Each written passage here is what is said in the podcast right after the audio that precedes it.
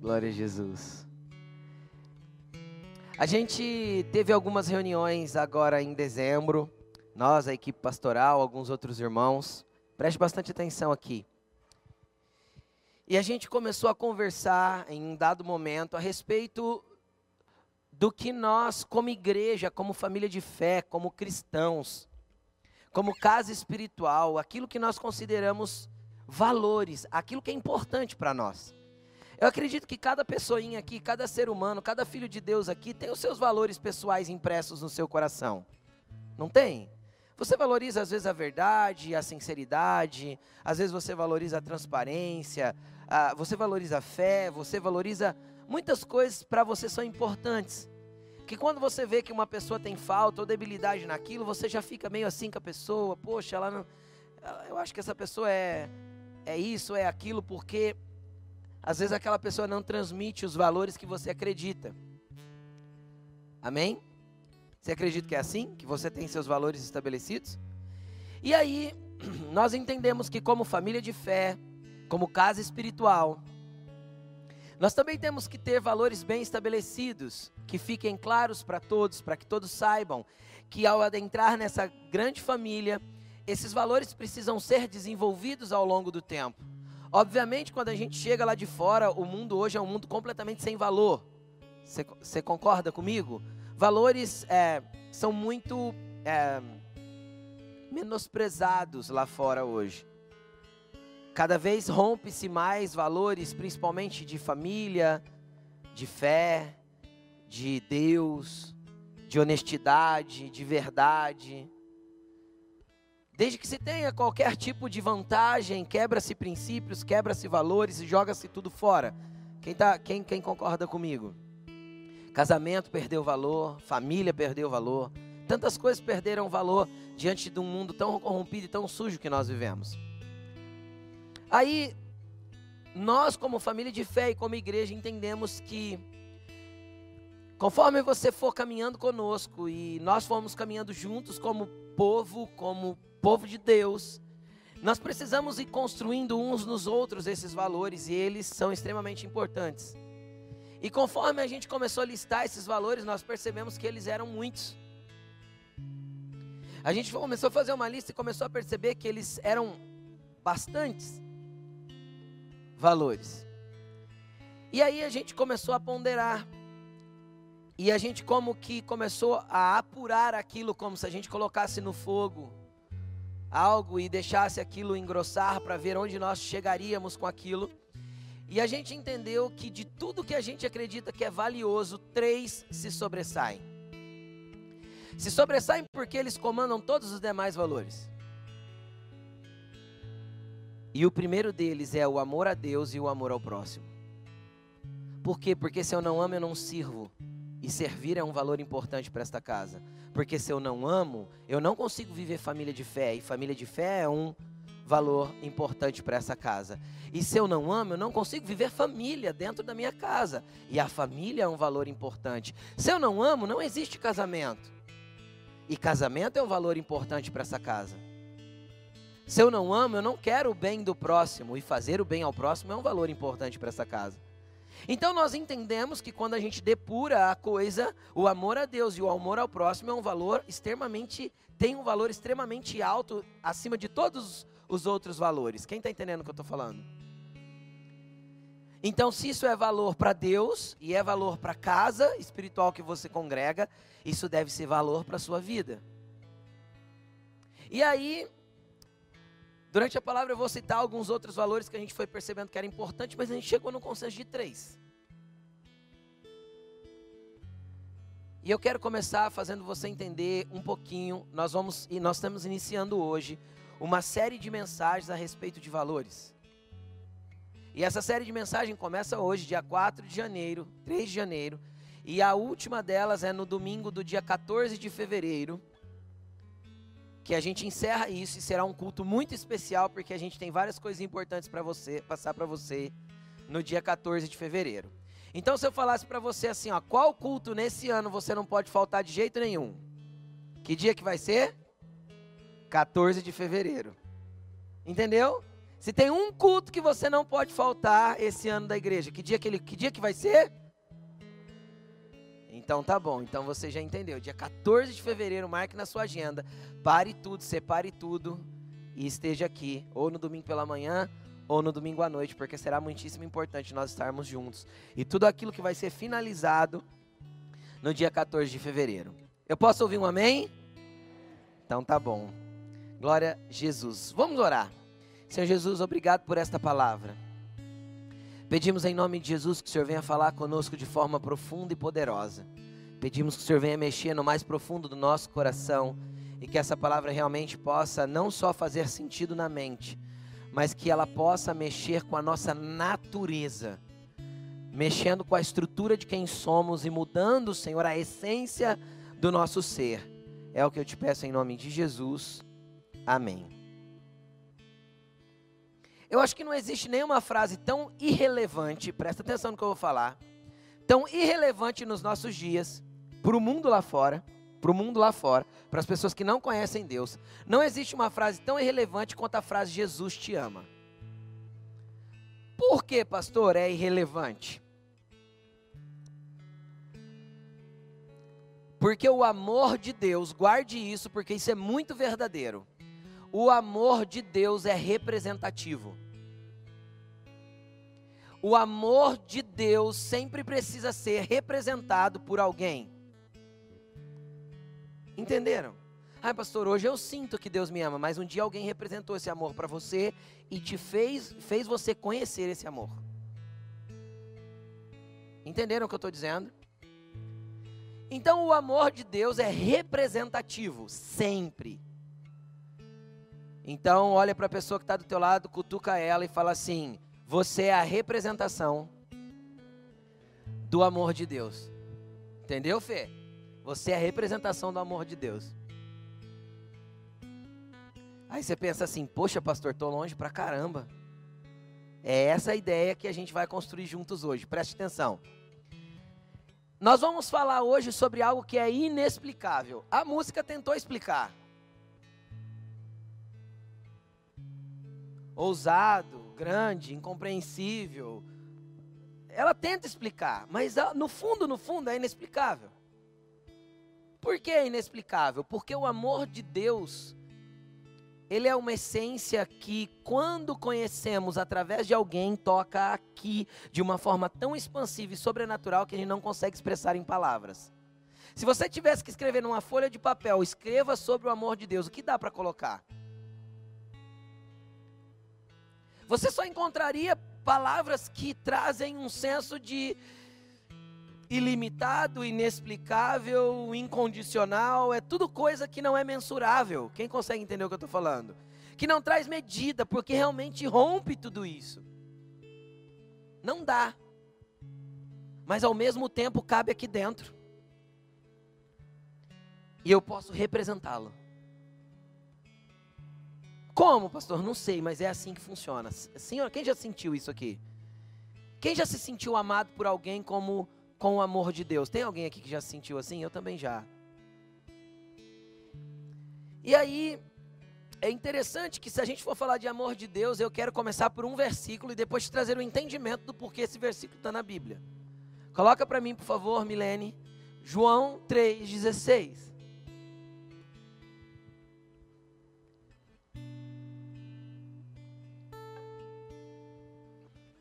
Porque Deus tanto amou o mundo, ou amou tanto o mundo, que deu seu Filho unigênito, para que todo aquele que nele crer não pereça, mas tenha a vida eterna. Agora preste atenção, deixa o versículo aí, Milene, por favor.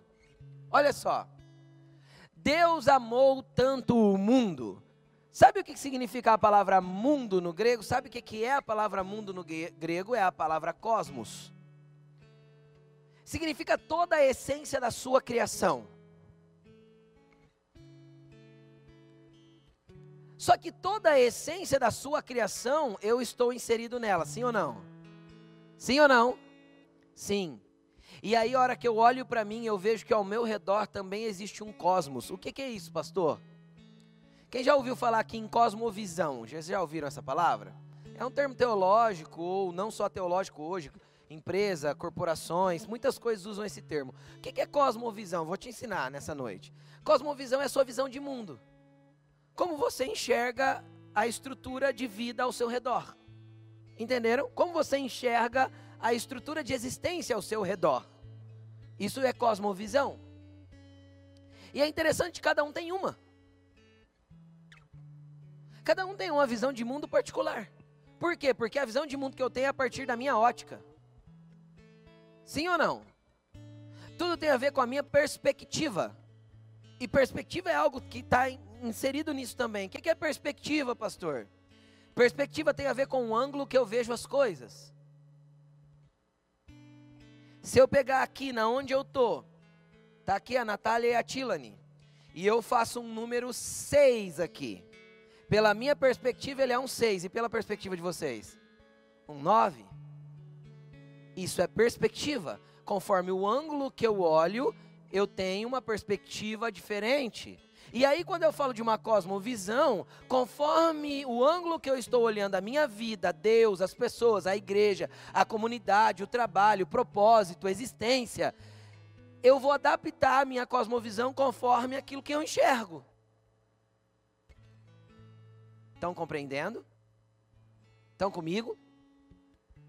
E às vezes é uma coisa que você nunca parou para pensar, mas é importante parar para pensar. Como eu enxergo a vida? O que é Deus para mim? O que é a religião para mim? A fé. O que é Jesus para mim? Isso vai formando a sua visão que você tem de mundo e vai adaptando e formando seus valores. Estão comigo ou não? Estão entendendo? Aí o que, que acontece? Quando Deus ama todo o cosmos, Ele ama também o meu cosmos a minha visão de mundo e aquilo que cerca o meu redor. Ou seja, ele consegue amar um todo, mas me amar de forma tão particular, de se preocupar comigo para me mudar, me moldar, me amar, me transformar, transformar a minha visão de mundo para que eu comece a enxergar não com a minha ótica, não mais com a minha perspectiva, mas com a perspectiva dele. Pegaram? Então ele começa a transformar como eu enxergo, porque Deus ama tanto o cosmos todos que ele deu Jesus. E esse cosmos está encaixado eu e você. Agora, nós vamos voltar para esse versículo, tá bom? Mas eu queria que a Milene colocasse para mim Romanos capítulo 3, versículo 10. Para que a gente comece a entender uma coisa. Romanos 3, 10. Como está escrito? não há nenhum justo, nenhum sequer. Pode continuar, Milene. Não há ninguém que entenda, ninguém que busque Deus, busque a Deus. Todos se desviaram, tornaram-se juntamente inúteis. Não há ninguém que faça o bem, não há nenhum sequer. Suas gargantas são um túmulo aberto, com as suas línguas enganam, veneno de serpente está em seus lábios. Suas bocas estão cheias de maldição e amargura. Seus pés são ágeis para derramar sangue. Ruína e desgraça marcam os seus caminhos. E não conhecem o caminho da paz. Aos seus olhos é inútil temer a Deus sabem que tudo. É, até ali, é até o, o 18 só. Deixa eu te explicar algo que estava acontecendo. A Bíblia diz que Deus, olhando a terra, não achou nenhum justo, nenhum sequer. Ninguém que o temesse, ninguém que buscasse a Deus. Então, de repente, o apóstolo Paulo começa a descrever como Deus enxergou a terra como Deus enxergou o cosmos humano, o mundo humano.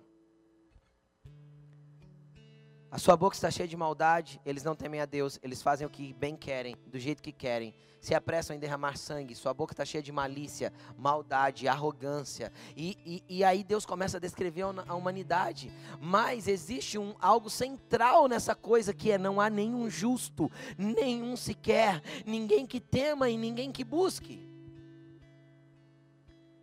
Então, de repente, quando Deus analisa, olha para baixo, analisa a terra e enxerga isso, ele marca uma reunião. Estou só ilustrando. Não me tenha como herético nesse momento. Ele marca uma reunião e ele convoca o Filho e o Espírito. E eles sentam ao redor da mesa e eles começam a conversar. E então Deus expressa uma frase que a gente conhece muito bem, que está em Isaías capítulo 6, e ele fala assim: A quem enviarei? Quem há de ir por nós? Então o filho se levanta e diz: Pai, eu vou. Porque, embora sendo Deus, ele não considerou que o ser igual a Deus era, algo que ele devia apegar-se. Ele amou o cosmos acima de todas as coisas. Ele olhou e viu que o mundo caído, se não fosse uma intervenção dele, não haveria capacidade em nós de nos justificarmos. Então entenda uma coisa: o mundo continua sem nenhum justo, nenhum sequer. Não há ninguém que faça o certo e busque fazer o certo. Você fala, pastor, é mentira. Deixa eu te explicar. É verdade, porque a única coisa no mundo que move as pessoas a fazerem o certo é a justificação que Cristo traz pelo amor dentro de nós, inserindo a partir desse amor a vontade de fazer o certo, a vontade de fazer o bem, a vontade de amar o próximo, a vontade de estender a mão. É o amor de Deus pairando por misericórdia sobre a humanidade, que ainda deixa a gente ter senso de justiça, de ordem, de fazer o bem, de amar o próximo.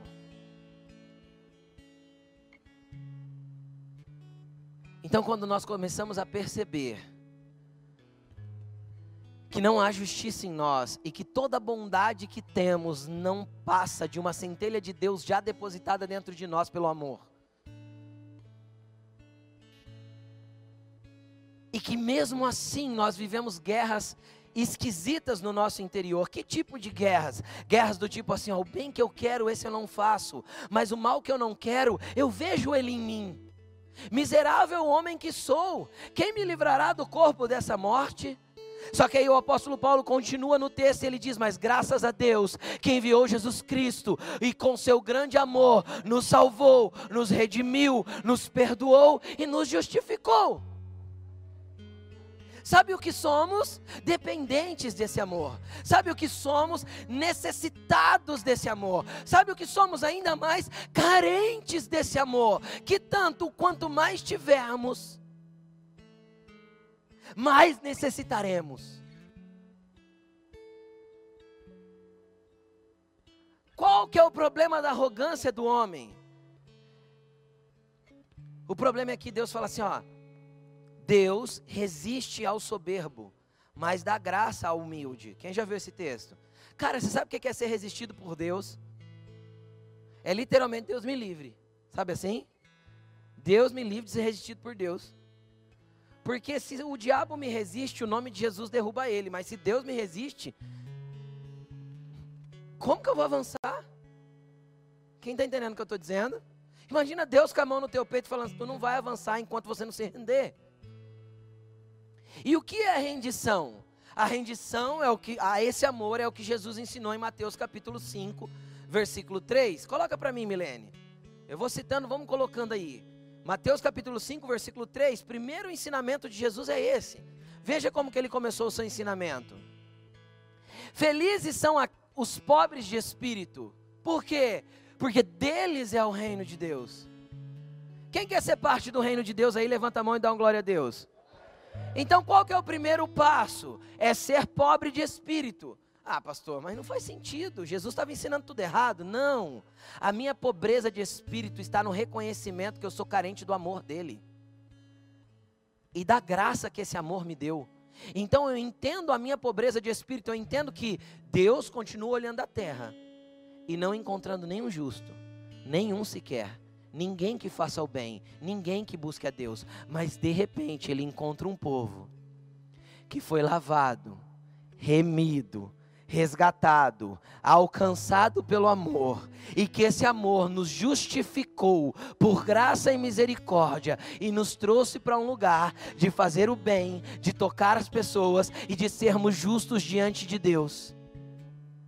Uma das experiências mais poderosas que eu já tive no, em ambientes espirituais foi o dia que eu estava me achando o pior dos piores de todos os pecadores, como diz o apóstolo Paulo o pobre dos pobres diante de Deus. E Deus me deu uma visão, me colocou no alto de uma montanha, e eu pude, eu pude ver-os como se fosse o trono do Senhor coberto por uma grande nuvem. E de repente eu ouvi uma voz do trono que me disse: Você é meu filho amado, eu tenho prazer em você. E eu comecei a não chorar, eu comecei a berrar, porque não fazia sentido nenhum aquele tamanho de amor para mim porque eu reconhecia o quanto, o, o, muitas vezes, o bem que eu quero fazer eu não faço, mas existe o mal em mim. Então, na visão, eu vi o Senhor Jesus vindo, entrando na minha frente, e uma voz de novo saiu do trono que dizia: Quando eu olho para você, é assim que eu te enxergo. É Jesus filtrando a imagem de quem eu sou para o Pai, porque o amor dele fez isso para comigo um pobre pecador que não merecia desse amor, mas que um dia resolveu se lançar nessa graça simplesmente para ser amado. Esse somos nós. Esse é você. Então pegue os seus diplomas e rasgue. Pegue os seus méritos e jogue fora. Pegue as suas habilidades e devolva para Deus. Pega os seus seguidores e deixe eles de lado. Porque nós somos e continuamos e continuaremos a ser carentes de tão grande amor. E o dia que eu não depender desse amor mais, eu já perdi o meu lugar em Deus. E você também. Vocês entendem isso? Eu sei que às vezes a mente não processa. Mas eu espero que o Espírito ministre o teu coração, para que você entenda que qualquer tipo de coisa que brote no, no nosso coração, no sentido de achar que somos, já não somos. E quando não formos, ou nós reconhecemos que não somos para sermos dependentes desse amor, porque Deus tanto amou o cosmos todo e o cosmos da tua vida a ponto de se importar com você. Aí você pode perguntar assim, pastor, que tanto Deus se importa comigo? Em todos os níveis, em todas as áreas e em todas as esferas. Eu vou dar alguns testemunhos para você, para você entender o tanto que Deus se importa, tanto que Deus ama. Deus já pôs combustível no meu carro para eu chegar no posto. Aí você fala, ah, pastor, Pergunta para a Laine. Nosso Passatão 84 vermelho bombeiro. Não marcava o combustível. E parou. E estava chovendo, não estava, Laine? E o Vitor estava pequeno dentro do carro. Dormindo. Aí a gente ora e fala, Jesus, e agora? Eu já estava preparado para sair tomando banho, né? Para buscar combustível. De repente você dá partida de novo, o carro pega e vai até o posto. A hora que você entra no pátio do posto, ele faz assim, e vai pro embalo. Com o embalo, sabe o embalo? Vai até na bomba, você breca lá. Agora, se isso não é amor, não é Deus se preocupando com o meu microcosmos. Quem está entendendo o que eu estou falando? Amor de um dia a gente está apertadaço. E a Laine falou assim para mim: Nossa, queria tanto sair para comer um negócio diferente hoje. Eu falei: Eu também, Laine, mas não tem grana. E eu falei assim para ela: Nossa, nega, eu queria tanto comer uma pizza frita. Quem lembra desse negócio que tinha aqui em Rio Preto antigamente, gente? Há uns 20 anos. Era top. Olha lá, só os mais velhos, igual o Fernando, que lembra. É. Te amo, Fê. Mas você é velho igual eu. Ó. Tinha um negócio que em Rio Preto chamava pizza frita, como se fosse uma pizza mesmo, que virava um grande risole, assim, eles fritavam, era super da hora mesmo o negócio. Eu falei, nossa, Laine, eu queria comer aquilo lá. Não deu 10 minutos, meu pai me ligou e falou assim, ô, oh, o que você vai fazer hoje? Eu falei, pai, eu vou ficar em casa. Vamos comer uma pizza. Eu queria ir lá comer pizza frita. Eu falei, ô pai, também queria, mas eu não tenho grana não. Ele falou, não, vamos, eu pago para você hoje. Agora, se isso não é amor, eu não consigo entender o que é amor. E grandes outras coisas Jesus fez. Estou contando alguns detalhezinhos muito simples para vocês entenderem o que é amor. Só mais essa. 2013, outubro de 2013, a gente estava, a gente foi para Rosário, na Argentina, participar de um congresso. E aí a gente saiu de Rosário foi para Buenos Aires para conhecer Buenos Aires, fazer turismo mesmo. E aí a Laine, a gente percebeu que lá na Argentina não tem facilidade de encontrar fruta. Não tem, tem banca de fruta. Você vai um monte de vezes assim, você achar uma banca de fruta na rua, para, tô com vontade de comer uma fruta, tomar um suco ou comer uma banana. Eu quero uma banana, eu tô com vontade de comer banana. Aí nós entramos no estádio lá no, na, na bomboneira e fomos, conhecemos lá a parte do museu, não sei o que, papai, e fomos lá na parte da lanchonete. Quando a gente senta na mesa, o que, que tem em cima da mesa? Uma banana, linda. Aí a Laine olhou para um lado, olhou para o outro, tinha ninguém na lanchonete. Ninguém. Aí a Laine perguntou para a moça, perguntou para a moça, né? Essa banana é de alguém? Tá? A moça, não, não sei. Não tá. Tem banana aí? Ela falou, obrigado, Jesus, pela banana que o Senhor providenciou para mim. Agora, se isso não é amor, se isso não é Deus preocupado com o meu microcosmos, com nada que eu sou, por amor a mim, por amor a nós, esse é o amor que nós acreditamos. Agora, por isso que eu entendo quando o apóstolo João fala assim, ó, no amor não há medo.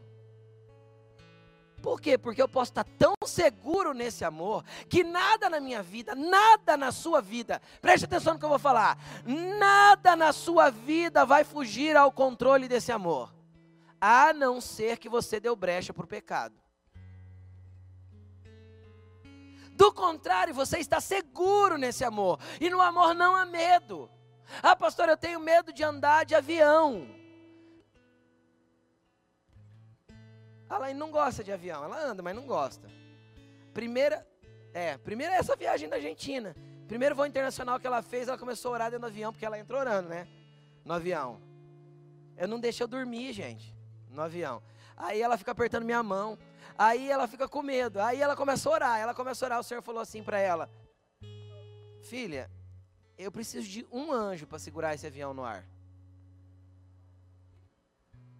E sabe o que, com o amor de Deus me garante? Aos anjos do Senhor é dado ordem ao nosso respeito para nos livrar e nos guardar. Não é um, é aos. Isso é amor.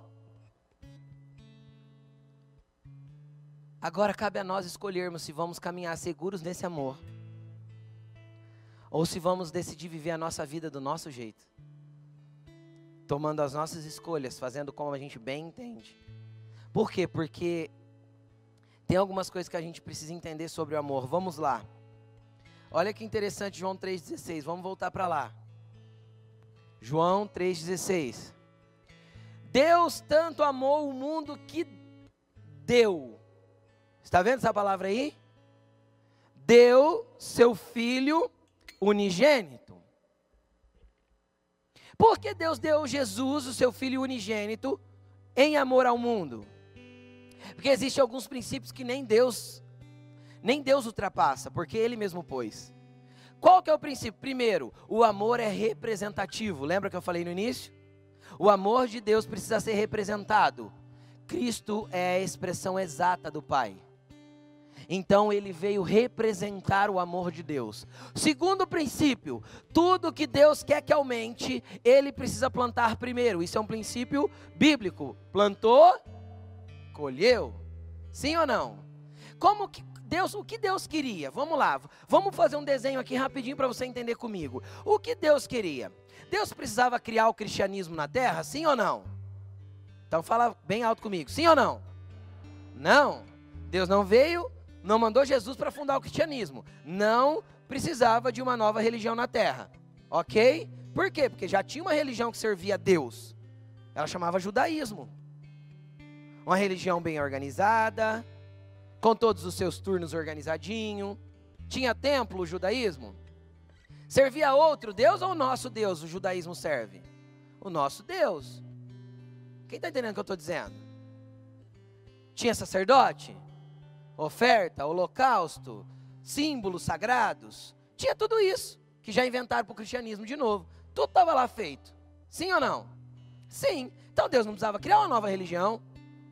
Então Jesus não veio para isso. Isso foi nós que criamos. De novo. Aí, Jesus vem. E ele vem falando de Deus ou ele vem falando do Pai?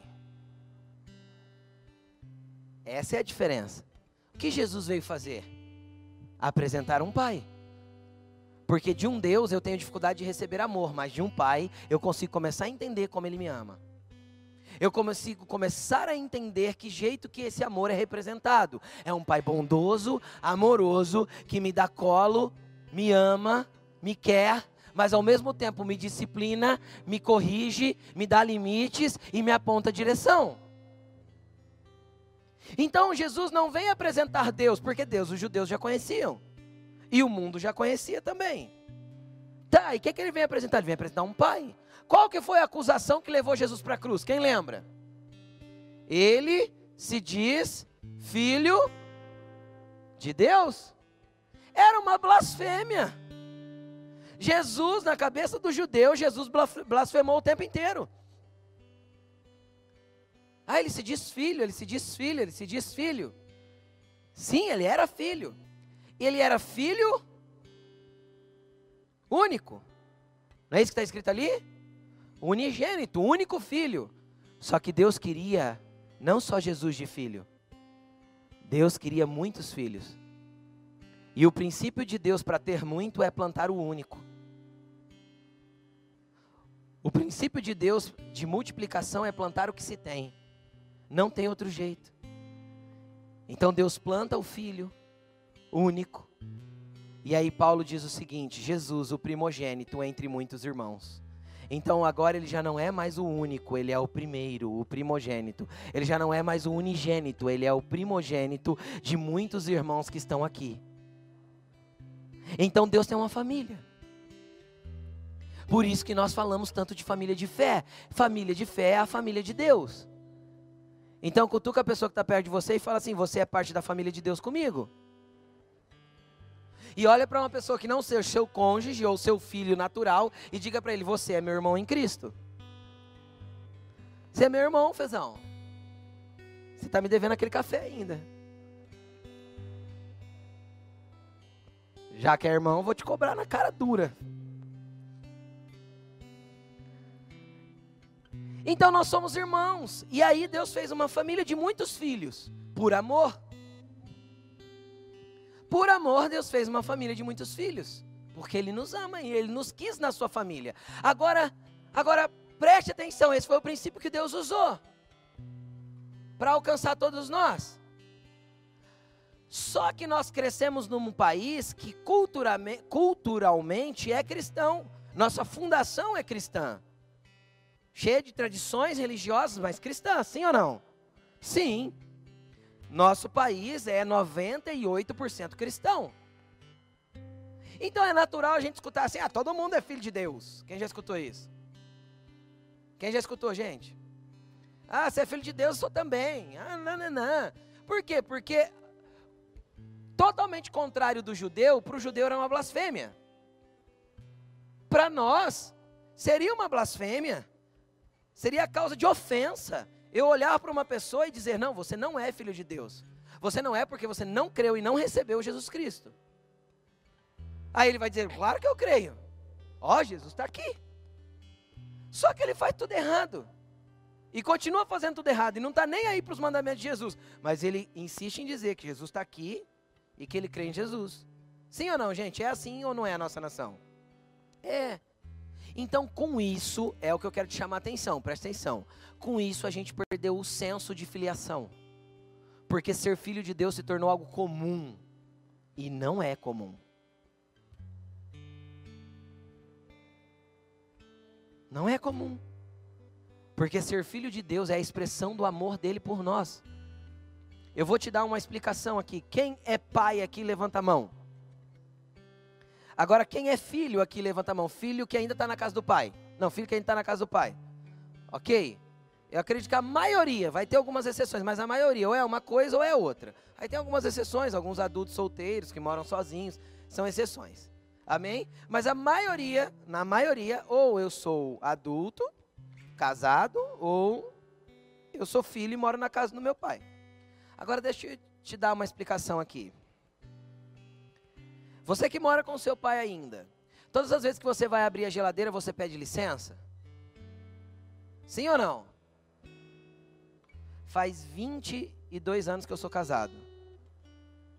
Eu não peço licença para abrir a geladeira da casa da minha mãe e do meu pai até hoje.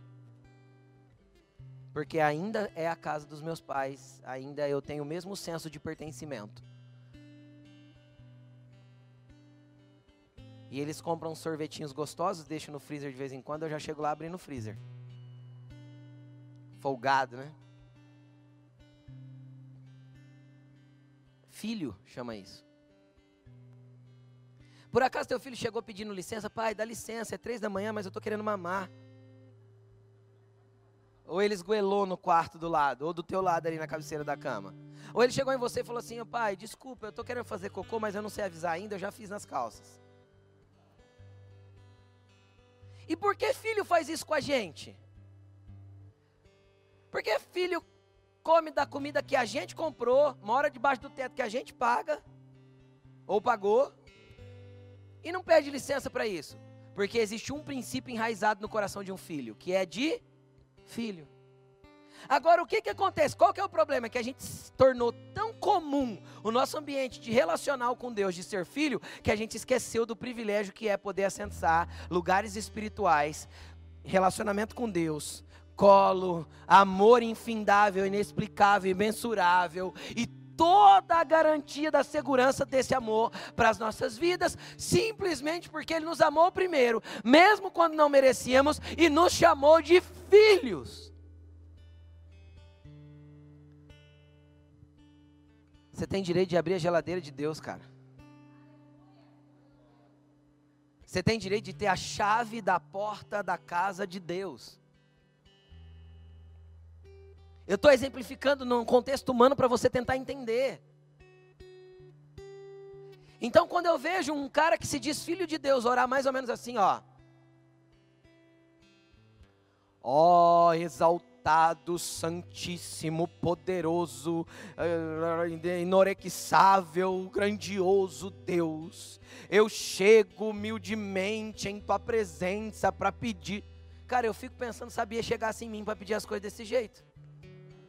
Ó oh, papaizinho lindo, grande, poderoso que pode me dar.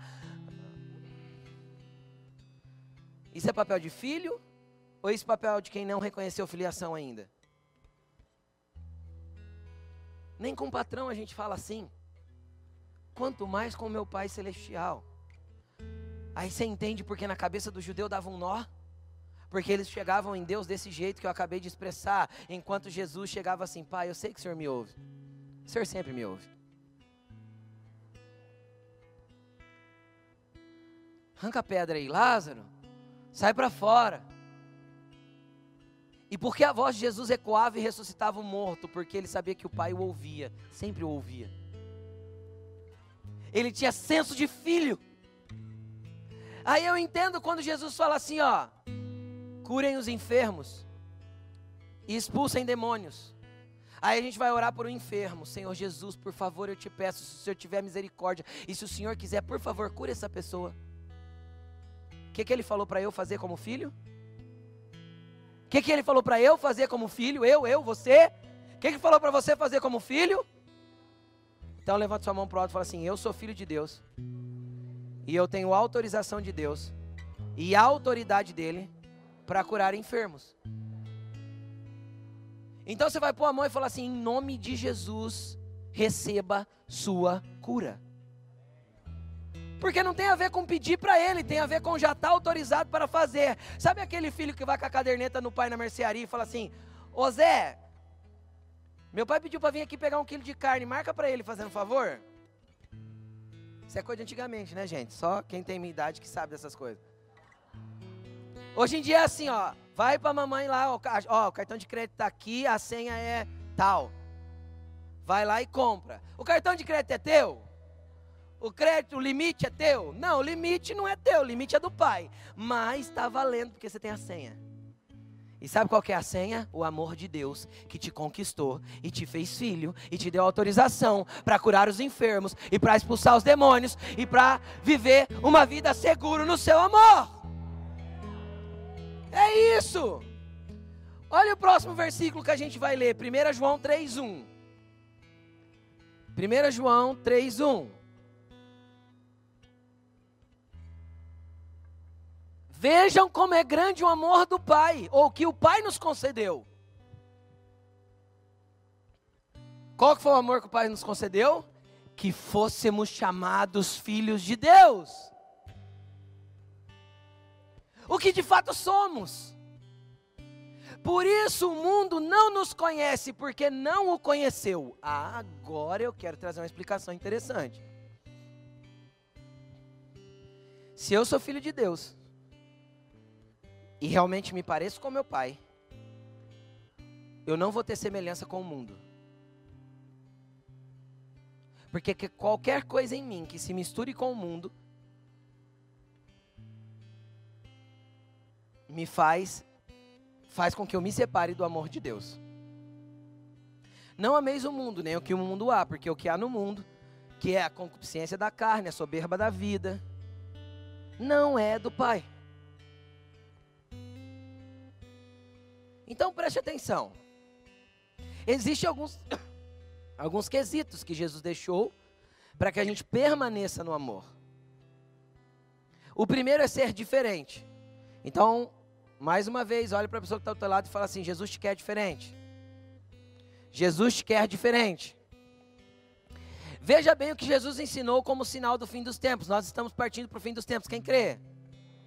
Eu creio que nós já estamos vivendo o fim dos tempos. Então veja bem, Jesus deu uma parábola que ilustrava o fim dos tempos. Ele falou assim: olha, um homem tinha um campo e ele semeou boa semente de trigo. Só que de noite veio o inimigo e lançou semente de joio. Ao perceber que o joio estava crescendo junto com o trigo, os trabalhadores dessa lavoura perguntaram para o dono da lavoura: quer que nós arranquemos o joio? O dono da lavoura respondeu: Não, deixe que o joio e o trigo cresçam juntos. Porque pode ocorrer que na hora de tirar o joio, arranque, arranque-se também o trigo sem querer. Desde que ambos cresçam juntos, porque no fim dos tempos, no fim dos dias, os anjos virão, separarão o joio e queimarão e recolherão o trigo para os meus celeiros. Aí Jesus explica a parábola. Essa parábola não é uma que ficou sem explicação, está explicado por Jesus. Se está explicado por Jesus, eu não preciso criar outra explicação, preciso? Não. Jesus explicou: o campo é o mundo, o campo é o cosmos. Pegaram? O campo é o mundo todo que Deus amou. Então Deus plantou boas sementes. Quem são as boas sementes? Os filhos do reino. Ou seja, aqueles que reconheceram esse amor e se tornaram filhos. São boas sementes. Vai crescer trigo. Só que no meio desse cosmos tem Satanás plantando sementes ruins. E faz crescer joio. Joio e trigo, a diferença, por fora é idêntico. Só que aquela, aquele molinho do trigo em cima, sabe? Onde tem as sementinhas, o joio é vazio. Ou seja, não tem semente alguma. Pegaram? Então o que, que ele falou? Deixa que cresça, porque na hora da colheita dá para separar um do outro. Por quê? Porque na hora da colheita, a hora que bate um vento numa plantação de trigo, o trigo todo se dobra, porque o peso está em cima. O joio não. Então aí você separa um do outro. E Jesus falou que os anjos viriam fazer isso, não é nem trabalho nosso. Então veja bem, eu quero explicar para você o seguinte. Existe um princípio para os fins dos tempos. Não se assuste que a humanidade vai ficar cada vez mais corrompida, torta, fora de valores, fora de princípios, longe de Deus, todo deturpado. Não se preocupe com isso. Isso é próprio do fim dos tempos. Cada vez você vai ver mais coisa torta no mundo. Sexualidade distorcida, família corrompida, torpeza nos, nos relacionamentos. Cada vez mais você vai ver princípios morais sendo destruídos e apoiados é, pela legislação. Como foi esses dias na Argentina, aprovou-se o aborto de crianças com até 14 semanas. Faz a conta de 14 semanas.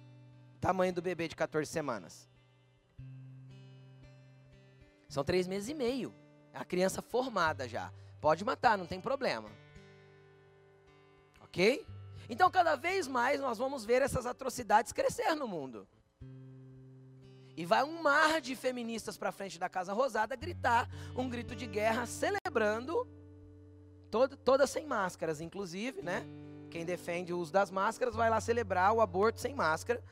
Tudo aglomerado porque foi aprovado. Esse é o joio crescendo. Deus está intervindo? Deus está intervindo? Deixe que o joio cresça. Eu vou brigar por isso? Fazer militância? Gritar? Sabe qual é o papel nosso? Crescer mais que o joio, porque somos trigo. Então, qual que é o papel da igreja nesses dias? Não se misturar com o mundo, porque o mundo não pode nos conhecer como iguais. Entenderam? Que você seja aquela pessoa que as pessoas falam, não chama ele não, porque não adianta, ele não vai concordar com isso ele tem valores. É antiquado os valores dele, é retrógrado. Não é assim que nos chamam? É fundamentalista. Somos mesmos fundamentados na palavra de Deus. Porque o terceiro valor para nós é a Bíblia como soberana verdade. Ponto. Entenderam? Somos sim fundamentados na palavra, então somos fundamentalistas, conservadores e, na mente de alguns, retrógrados. Problema é de quem pensa isso. Eu sou filho, seguro no amor do meu pai e pertenço a uma família de fé e quero viver os valores da, da, da, dos princípios de Deus. Amém? Então o que acontece? Deixa o, o, o joio crescer, não se preocupa, não se escandalize. Como ano passado, teve lá o, o, ano retrasado já, né? 2019. O filme do Porta dos Fundos, do Jesus Gay. Ah, fizeram uma barulheira. Jogaram coisa lá na, na, no estúdio do Porta dos Fundos. Ah, gente, para. Vão ser trigo. Só vamos exceder o nosso nível de justiça. Vamos aumentar os nossos valores. Vamos parar de negociar com o mundo como se fôssemos iguais. Ah, mas todo mundo faz. Mas já dizia minha mãe: você não é todo mundo. Então diz o teu pai: você não é do mundo. Então o mundo inteiro faz desse jeito, você não. Pegou, gente. Então estamos captando aqui a mensagem de Jesus para nós nessa noite? Então o sinal do trigo é ser diferente. Porque na hora que o vento sobra, sopra, o trigo se dobra. E o joio fica inflexível. O sopro de Deus faz o trigo se curvar, enquanto o joio vai permanecer de pé, irredutível. Mas vai vir os anjos e vai tirar, e não é problema nosso. Qual que é o nosso trabalho diante disso? Lembra que eu falei do começo que o amor de Deus é representativo? Então eu vou lá no mundo, no meio do joio, representar o amor de Deus, mesmo que eles não me reconheçam mesmo que eles não me aceitem assim.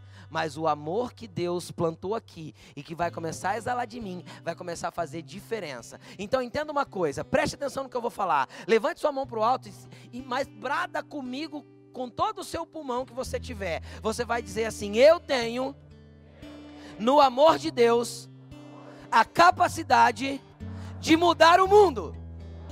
Aí você fala, mas como, pastor? Um mundo de cada vez, um cosmos de cada vez. O cosmos do seu amigo, o cosmos do seu vizinho, o cosmos do outro e do outro. E você vai mudando o cosmos das pessoas porque Deus amou elas do jeito que são. Então Deus ama o joio. Você consegue entender isso?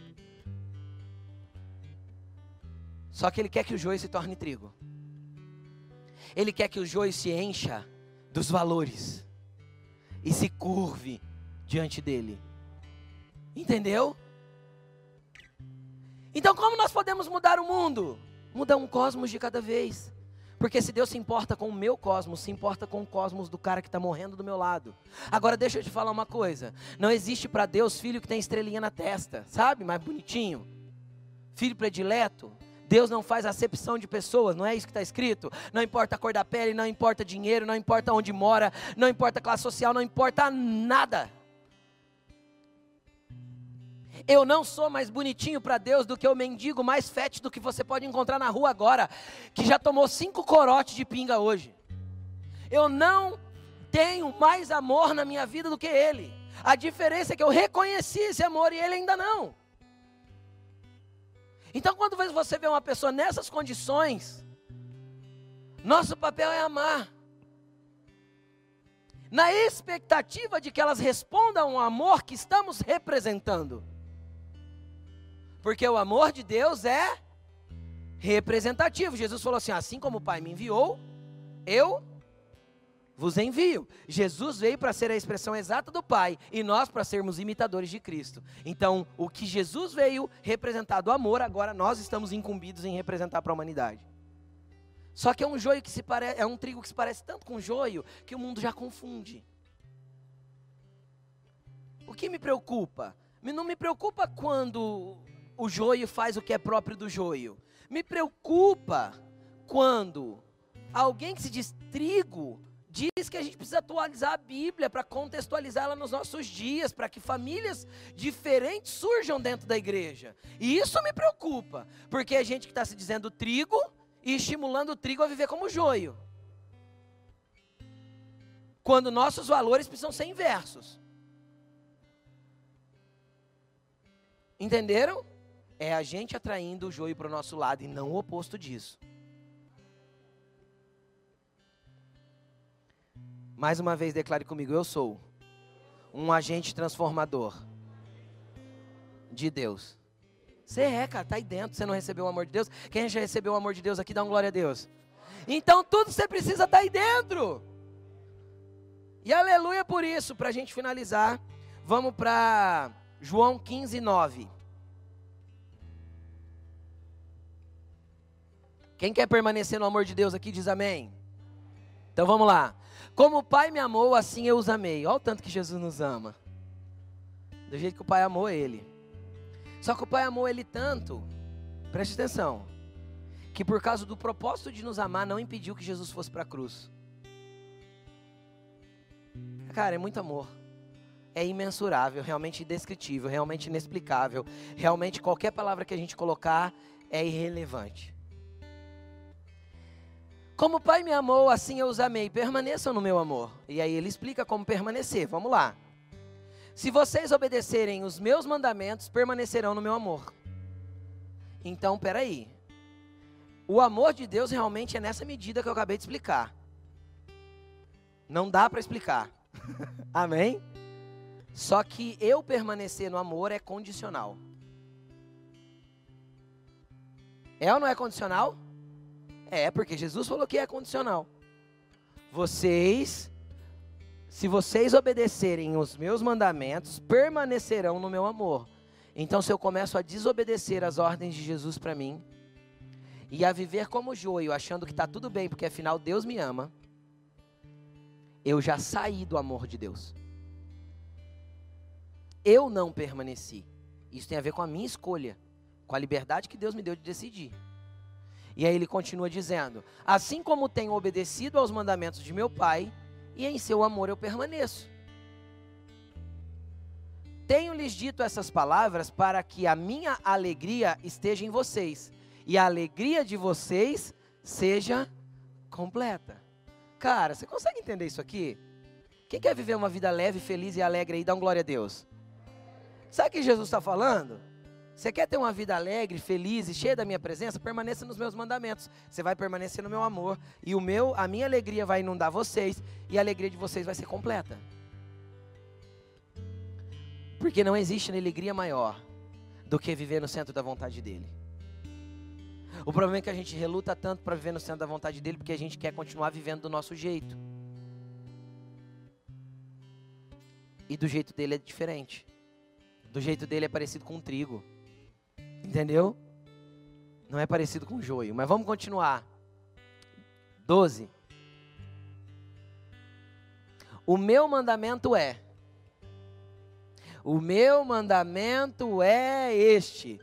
Ame essa pessoinha difícil que está perto de você do jeitinho que eu te amei. Não é isso que está escrito aí? Um pouquinho diferente, né? Mas é isso. Ame a pessoa estranha, esquisita. Ame a pessoa que não devolve o amor para você. Quantas vezes Deus te amou e você não devolveu o amor para Ele? Ame o próximo. Como eu amei vocês. Então, esse é uma condição, esse é o meu mandamento. Pegou o resumo do mandamento de Jesus? Vamos continuar, versículo 13. Ninguém tem maior amor do que aquele que dá a vida pelos seus amigos. Vocês serão meus amigos se fizerem o que eu ordeno. Pera, pera, pera, pera. Jesus subiu o nível, cara. Vocês vão ter um pai. E vocês vão ter um amigo. Só permaneçam nos meus mandamentos. Ame uns aos outros, como eu amei vocês. Agora, por que, que Deus insiste tanto com isso? Porque a gente tem uma predisposição chamada egoísmo, egocentrismo. Vou criar um nome novo agora, umbiguismo. Só penso em mim mesmo, só no meu próprio umbigo. Você conhece pessoa que tem problema de umbiguismo?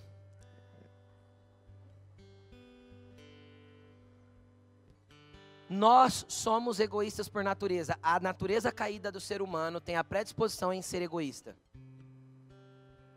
Comece a analisar as suas atitudes. Por que a gente briga com o nosso cônjuge? 99% das vezes para provar que está certo. Como chama isso mesmo?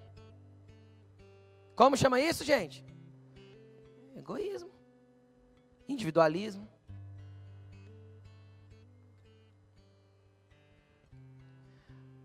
Porque a gente sempre acha que está certo, a gente acha que é melhor, a gente acha que está sendo injustiçado, a gente acha que foi ofendido, a gente acha, a gente acha, a gente acha, a gente acha. Se a gente parasse de achar e começasse a amar, a coisa ia ser muito mais leve. Como já dizia Thales Roberto numa canção antiga, servir Jesus é fácil, a gente que complica tudo. E isso é real. Por quê? Porque tem a natureza caída do homem caído, embutido dentro de nós. Aí eu entendo a guerra do apóstolo Paulo. O bem que eu quero fazer, esse eu não faço. Mas o mal que eu não quero, eu encontro ele dentro de mim. Eu sou um homem miserável. Aí ele volta para o amor e entende que essa miséria é para que ele reconheça a sua, a sua pequenez diante de Deus e recaia no amor de Deus novamente. Quem está entendendo? E o ciclo começa de novo. De amado, perdoado, reconciliado, a uma guerra interior para não ser alguém egoísta. Agora, sabe qual é o primeiro princípio para quebrar egoísmo que Deus fundamentou? Viva no coletivo. Todo egoísta vai buscar sempre ser individualista. Vou repetir. Todo egoísta prefere o individualismo.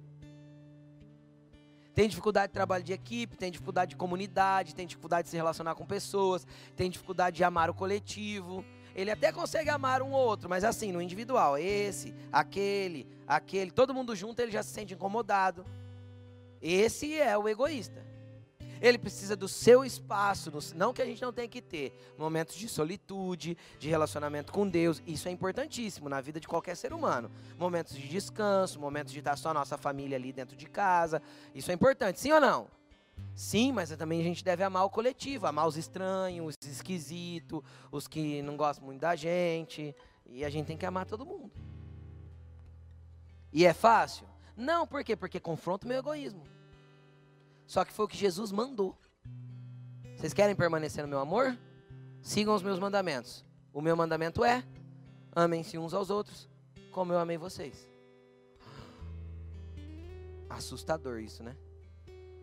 Desafiador, não é? Esse vai ser o maior desafio para 2021 dessa casa. Aprender a amar mais. Matar o egoísmo. Porque é o nosso valor principal.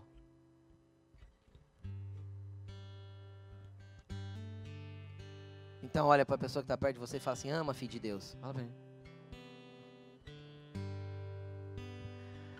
E aí ele continua, versículo 15. Já não chamo vocês de servos ou de escravos, porque o escravo não sabe o que o seu senhor faz. Em vez disso, eu os tenho chamado amigos, porque tudo o que eu ouvi de meu pai eu lhes tornei conhecido. Sabe o que Jesus está prometendo? Se vocês permanecerem no meu amor e amarem as pessoas, eu vou contar tudo que vocês precisam viver. Pode perguntar para mim que nada vai estar oculto, porque tudo que o Pai revelar eu revelo para vocês. Eu vou tornar conhecido para vocês o meu propósito, a minha vontade, o meu destino, o que eu quero para vocês. Só pergunta: eu serei seu amigo. Cara, quer promessa mais poderosa do que essa? Eu sou filho de Deus e amigo de Jesus Cristo. Ai, ai, ai, isso é poderoso demais. Isso excede qualquer entendimento. Isso a gente vai orar e falar, Jesus, o que está acontecendo? Ele vem e explica.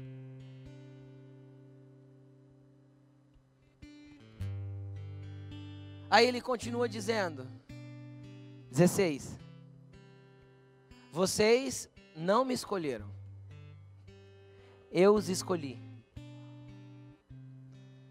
para irem e darem fruto que permaneça, a fim de que o Pai lhes conceda o que pedirem em meu nome. Permaneça no amor, querido. É só permanecer no mandamento dele, no amor dele. 17. Este é meu mandamento. Oh, ele repete. Contexto judaico. Tudo que era dito duas vezes era porque há uma ênfase de importantíssimo. Sabe aquela coisa que a gente está escrevendo um texto e a gente coloca entre aspas? Para é, mostrar que tem importância, ou a gente coloca em negrito? No contexto judaico da época, era falar duas vezes. Quando Jesus queria enfatizar uma coisa, ele dizia assim: ó, em verdade, em verdade vos digo. Ele estava dizendo, prestem atenção, porque isso é sério. Cara, ele, ele acabou de falar. Ele vem e repete: Este é meu mandamento. Amem-se uns aos outros. Vamos continuar. 18. E se o mundo os odeia, tenham em mente que antes odiaram a mim. Cara, a hora que a gente viver no amor de Deus, não vai fazer sentido nenhum lá fora, porque esse valor vai mudar a nossa vida por completo. E aí você vai ser tão diferente que você vai ter dois tipos de pessoas perto de você. Os que vão olhar para você e vai falar assim, cara, o que, que é isso que você está vivendo? Me mostra desse troço aí. E você vai amar o cosmos daquela pessoa para mudar o mundo dela. Vamos fazer uma pesquisa rápida aqui. Quem teve o seu mundo completamente mudado por Jesus quando o encontrou nesse amor? Viu como Deus pode mudar o mundo através de pessoas? Agora deixa eu te perguntar uma coisa. Quem aqui conheceu Deus de uma forma completamente isolado? Não, a pergunta é oposta. Quem aqui conheceu Deus através, o amor de Deus através de outra pessoa? Viu que o amor de Deus é representativo? Por isso que ele dá essa orientação? Então nós somos os representantes desse amor. Nós somos os representantes desse amor. Para a gente finalizar, quem conhece João 3,16? Porque, vai, repitam comigo: um, dois, três. Porque Deus.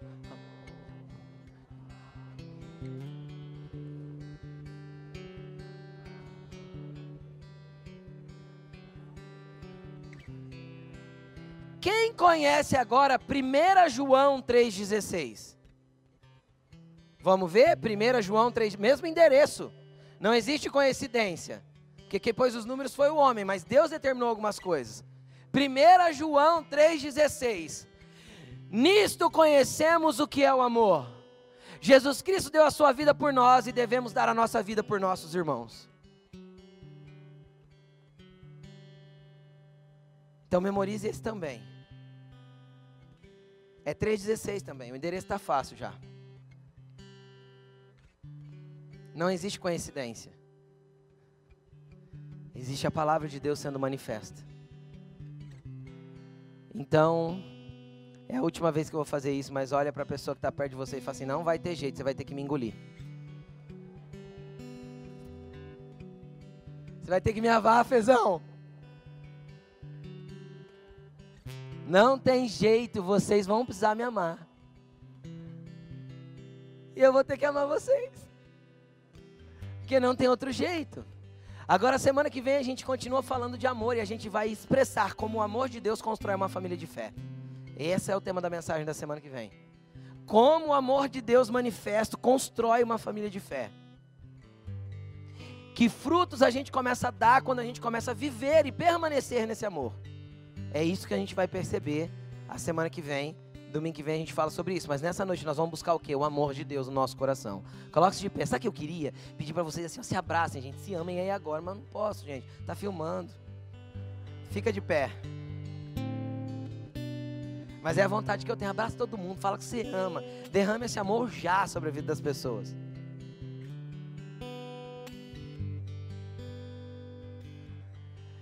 Que, que você vai buscar? Você vai buscar duas coisas. Primeiro, se você nunca conseguiu ser impactado por esse amor, você vai buscar o amor de Deus na tua vida. Mas se você já entende que esse amor já impactou a tua vida, você vai falar para ele: Senhor, eu quero ser a expressão desse amor na terra. Eu quero aprender a derramar esse amor sobre o próximo. Eu quero ser a representação do teu amor nos mundos de algumas pessoas. Nós mudaremos, escuta o que eu vou falar, nós mudaremos o mundo mudando uma vida de cada vez. Quem pode crer nisso? Eu não falei o segundo valor, né? Primeiro valor, amor. Segundo valor, o caráter semelhante ao de Cristo. E o terceiro valor, a Bíblia como soberana verdade. Se vocês quiserem ler, tá ali nas plaquinhas, ó. Na frente do aparador, já tá tudo lá colocadinho na parede. A gente chegou nesse consenso, entendeu? Que isso são os valores principais dessa casa. Por isso nós vamos fazer uma série de mensagens sobre esses valores. Porque o dia que uma pessoa chegar aqui todo joio, quem está entendendo o que eu estou falando? Todo joio, parecidinho com o mundo. E é assim que eles precisam chegar, sim ou não? Sim. Eles vão entrar numa família que tem valores de amor, que tem valores de transformação segundo o caráter de Cristo e que tem a Bíblia como fundamento de tudo que nós fazemos. É isso que nós queremos transmitir para o mundo lá fora. É isso que nós queremos representar do nosso Pai. Em nome de Jesus. Comece a pedir o amor de Deus derramado sobre o teu coração. E comece a pedir para ser a representação desse amor sobre a terra. Eu acho que essas duas coisas é o centro daquilo que nós devemos buscar.